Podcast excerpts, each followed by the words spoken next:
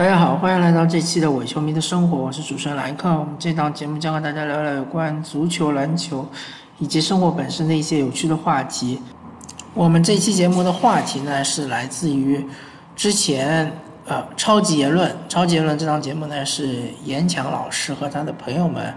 呃一起做的一档节目，对吧？超级言论里面正好聊到了英超。呃，同时也聊到了 NBA，嗯，那我就想跟大家聊聊世界上商业程度最高的两个联赛之一，或者说两个赛事之一，一个是英超，一个是 NBA，对吧？英超毫无疑问是整个足球界呃商业度、商业程度最高的一个联赛，也是商业开发、商业运营呃最成功的联赛，对吧？虽然说德甲的球队的。呃，它的财务健康程度肯定是全世界最佳的，但是，呃，英超这些球队，一方面他们都是上市公司，第二方面，呃，他们的营收其实也是非常可观的，而且他们的呃支出也非常可观，相对来说是比较健康的。呃，同时他们的市值排名也是应该是在德甲的大多数球队之上，当然，和拜仁慕尼黑可能是没法比，对吧？但是。其他那些球队，啊，相对来说，英超的市值估值还是比较高的。那么，我们先聊一聊英超之所以成为英超，呃，它是怎么变成现在这样一个地位的？首先，英超它前身应该是英英格兰甲级联赛，当时呢，因为发生了海瑟尔呃海瑟尔惨案，呃，惨案之后呢，呃。欧足联就对呃英国英格兰甲级联赛呢进行了禁赛，禁赛了好几年，多少年我不太记得，就是禁止进入呃欧洲的比赛，包括当时欧洲有三大杯，应该是呃欧洲冠军杯，一个是欧洲联盟杯，一个是欧洲优胜者杯，对吧？后来当然就是说合并了，对吧？欧洲冠军杯和欧洲优胜者杯合并成欧洲冠军联赛，然后欧洲联盟杯。呃，还是联盟杯，对吧？呃，英超，呃，英英格兰足总就痛定思痛之后呢，就成立了英超联盟，对吧？啊，然后呢，呃，他们一方面就是很抓纪律，对吧？呃，就是很抓自己英国国内的足球流氓，因为英国国内足球流氓他确实呃群体比较庞大，啊，就他们进行严厉的打击，对吧？现在基本上英英国。足球流氓呢，呃，已经没有原来气焰那么嚣张，或者说他其实已经是，呃，不再是成为一个呃团体化的这样一个行动，他可能就是零散的一些流氓。呃，第二方面呢，他就重点打造自己这个英超联赛这样一个形象，它其实是一个市场营销，他怎么样能够把自己联赛和其他的五大联赛，包括西甲、德甲，呃。包括意甲，因为英超刚刚推出的时候，其实意甲才是，啊，整个欧洲联赛里面最强大的一个联赛，因为号称是小世界杯嘛，所有的顶级球员都需都想要去登陆意甲，呃，去效力于那些意甲的豪门，尤文图斯、AC 米兰，呃，甚至于拉齐奥、国际米兰，对吧？当时意甲号称有七姐妹嘛，还有佛罗伦萨。啊，还有这个呃，帕尔马，对吧？嗯，啊，还有那呃，啊，当时应该那不勒斯不是很强，对吧？但是马拉多纳在说那不勒斯还是很强。意甲七姐妹我都已经有点不太记得了，反正帕尔马现在已经啊解散了，然后重新从呃最低级联赛开始踢起。那么英超当时想法就是我们这个联赛的特点就是节奏特别的快。呃，怎么样能够做到节奏特别的快呢？你不可能去控制球队，也不可能去控制球员，因为他们踢的足球和呃欧洲其他的联赛，其其他的球队踢的足球是一样的，没什么区别。那它的规则也是一样的，对吧？那怎么样控制呢？它其实就是说，它对于裁判的培养的方向和其他联赛不一样。英超的裁判他非常擅长于，呃，不打断球队的节，就是进攻节奏。他经常擅长于就是，呃，判断有利球，对吧？当呃对方犯规了，然后呃这个球还是在进攻队员的控制脚下的时候，他是绝对不会判那个犯规的，然后一定会让这个球完全，呃，一直到这个比赛中段。比赛中段的意思就是说，比如说完成射门，或者说甚至于完成进球，或者说球呃出界了，对吧？界外球，这个时候他才会补判，是吧？啊，同时英超非常呃呃非常的就是鼓励身体对抗，所以呢，很多的一些。啊，看上去像是犯规那些动作，比如说空中起跳、互相争位置的时候，经常有肘击，对吧？呃，最明显、最明显的例子，我记得有一场比赛，阿森纳对切尔西，那切尔西是谁啊？是特里还是谁啊？啊，一个头球攻门，好像是阿隆索啊，头球攻门，他就是空中一个肘击，把阿森纳那个中后卫给击倒了，然后他就躺在地上，然后这个球进了，裁判还是判进，虽然说这个被。攻击的那个球员已经击倒了，已经躺在地上，已经有点晕厥的这种感觉，但裁判还是判这个球进。所以英格兰的裁判、英超的裁判，它的特色就是一个是鼓励进攻，一个是鼓励对抗。呃，很多的情况是能不判犯规就不判犯规，保持比赛的流畅性才是第一要义。而不是说保持比赛的公平性，对吧？这一点其实我觉得看过英超的球迷，或者说英超看的比较多的球迷，嗯，都是比较诟病或者说是比较熟悉的一种思路。当然，嗯，英超在这种培养的环境下，对吧？在裁判对于呃很多呃一些大的比较犯规呃的一些纵容下，那么。呃，球队各支球队，不管是中下游球队也好，是顶级球队也好，他们的这种打法就是逐渐逐渐的趋向于快节奏，逐渐逐渐趋向于呃强对抗，对吧？呃，其实这个观众，特别是男性观众，因为我相信看英超的男性观众肯定是居多的，女性观众肯定是比较少的。男性观众其实对于对抗。是非常有感觉的，甚至于是荷尔蒙会爆棚的，这就是为什么，呃，NFL 对吧？是在美国是最受欢迎的一个体育项目，对吧？虽然普及化来说肯定是棒球的 MLB，但是棒球它不是一个强对抗的运动，所以 NFL 才是美国呃最赚钱的，而且是呃最受欢迎。嗯，同时市值也是最高的一个项目，所以呢，啊，英超在这样一套呃体系下就打造成为了可以说是世界第一联赛。同时呢，它的因为有了钱之后，有了资本的注入之后呢，球队有更多的钱去呃全世界采购更好的球员，再加上意甲的没落，对吧？当然，意甲没落的同时，西甲也崛起啊。但是西甲的崛起呢，它是伴随着。呃，两个垄断的球队，皇家马德里和巴塞罗那，呃，他们其实是能够吸引到呃顶级球星，但其他的中，皇马和巴萨之外的球队是吸引不到顶级球星的。所以说，啊，同时在德甲呢，也只有拜仁慕尼黑这一支球队能吸引到顶级球星，呃，包括法甲的巴黎圣日耳曼是能够吸引到顶级球星的。同时，还有意甲也只有尤文图斯一支球队能吸引到顶级球星，那么其他那些顶级球星去哪里呢？无疑就是去英超，对吧？因为英超观看的人数最多，资本的力量最雄厚，能付得起的工资也最高，对吧？对于顶级球星的吸引力非常非常的高，逐渐逐渐的就把英超打造成一个，呃，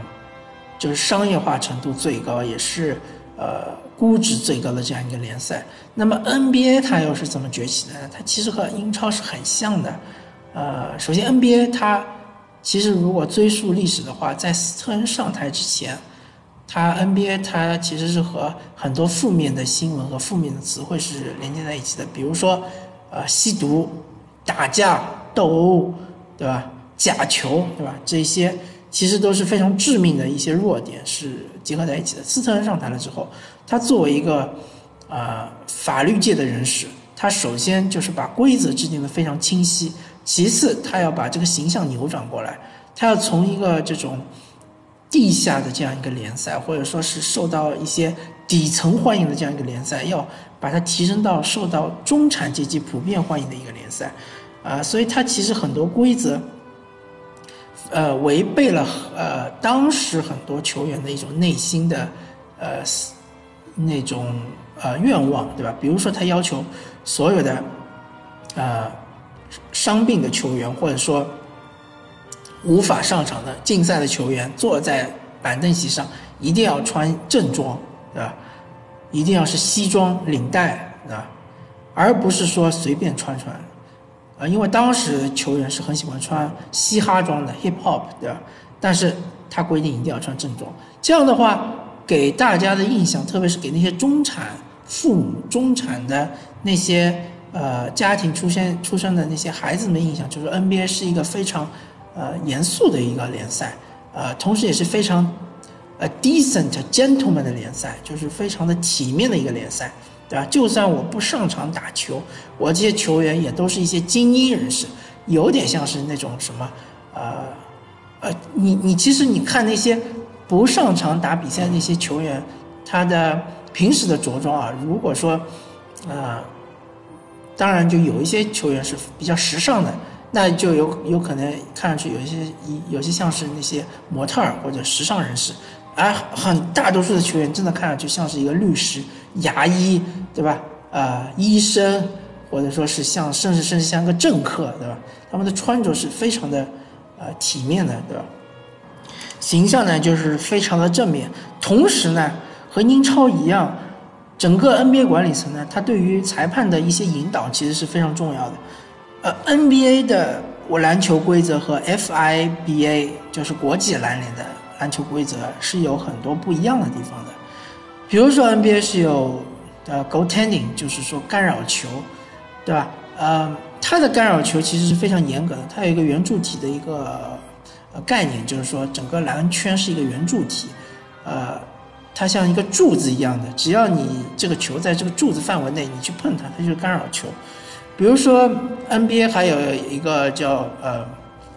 防守三秒，对吧？但是呃 FIBA 是没有的。比如说 NBA 是最早实行二十四秒进攻时间制的，但是 FIBA 原来是没有进攻时间制，后来是改成三十秒，再后来才是和 NBA 接轨改成四秒。种种种种的这些规则，包括原来 NBA 是呃，其实 NBA 经历了好几次这种。规则的改进，首 NBA 是首先引入三分球制的，啊，其次 NBA 还是呃引原由原来的这个非法防守改成了防守三秒和那个呃进攻三秒，对吧？呃，然后是原来 NBA 是呃没有这种叫 hand check，就是在外线防守的时候，你的手是可以搭在。呃，进攻队员的腰部，这样的话呢，你可以呃通过发力来减缓他的这个第一步启动速度。后来 NBA 是禁止 hand check，对吧？各种各样的这种呃规则的改变，它都是为了呃鼓励进攻。当然，最近的一些规规则的改变是为了抑制假摔，对吧？比如说，他对于大回环的这样一个呃嗯就犯规，原来是。都是以罚球终结的，现在就是判为普通犯规，啊，或者说，呃，大家都诟病说哈登骗犯规很厉害，对吧？NBA 也是不停的在呃修改这些规则来避免哈登的这些，或者由哈登领衔的很多的球员的一些身体接触方面的啊一些对方防守的犯规。啊，同时他还用假呃，他还引入了假摔这样一个制度，就是说呃，一次假摔，呃，好像是要罚款，他是用罚款的这样一个方式，来这个呃，表明一种态度吧，就是说 NBA 是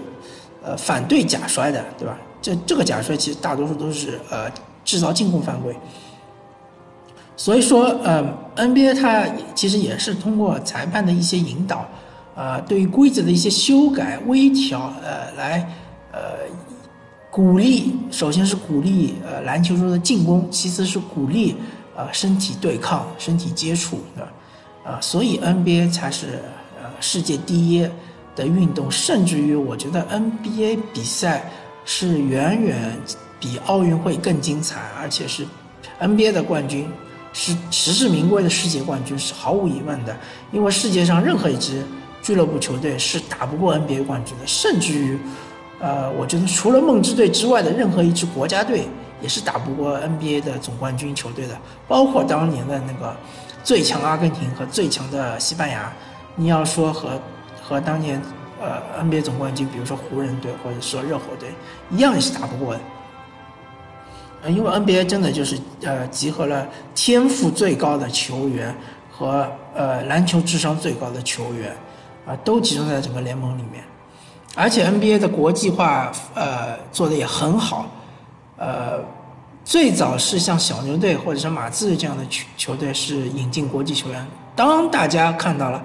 呃，这些国际球员对吧？他们的顺位很低，但是他们的能力很强。而且他们的潜力也很大，对吧？出现了像吉诺比利、诺维斯基、托尼·帕克这样的球员，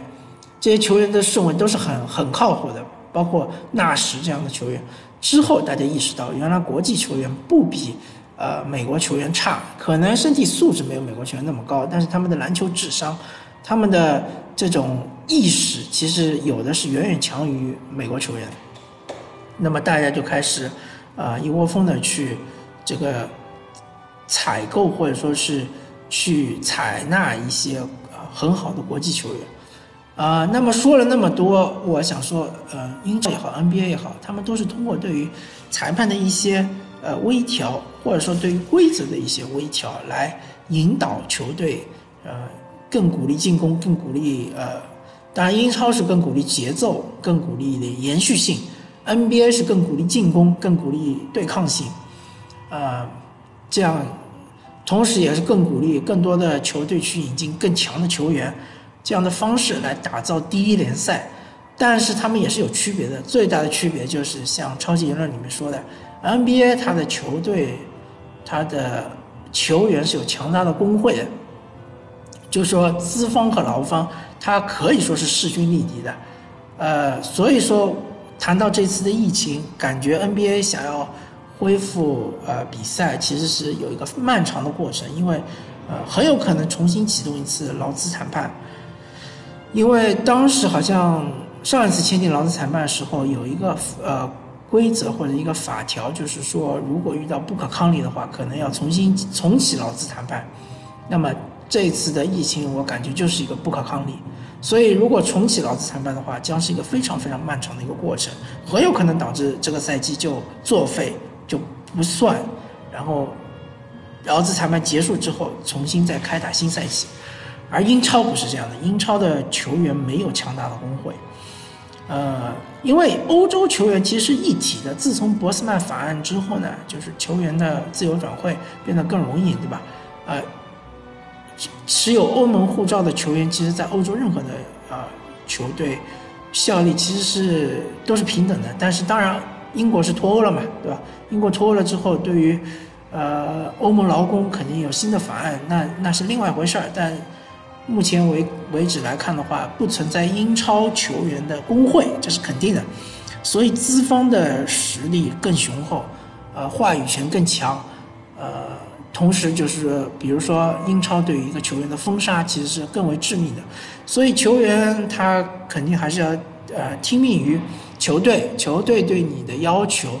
是怎么样的？要求你，比如说，呃，续约个几个月，把这个联赛，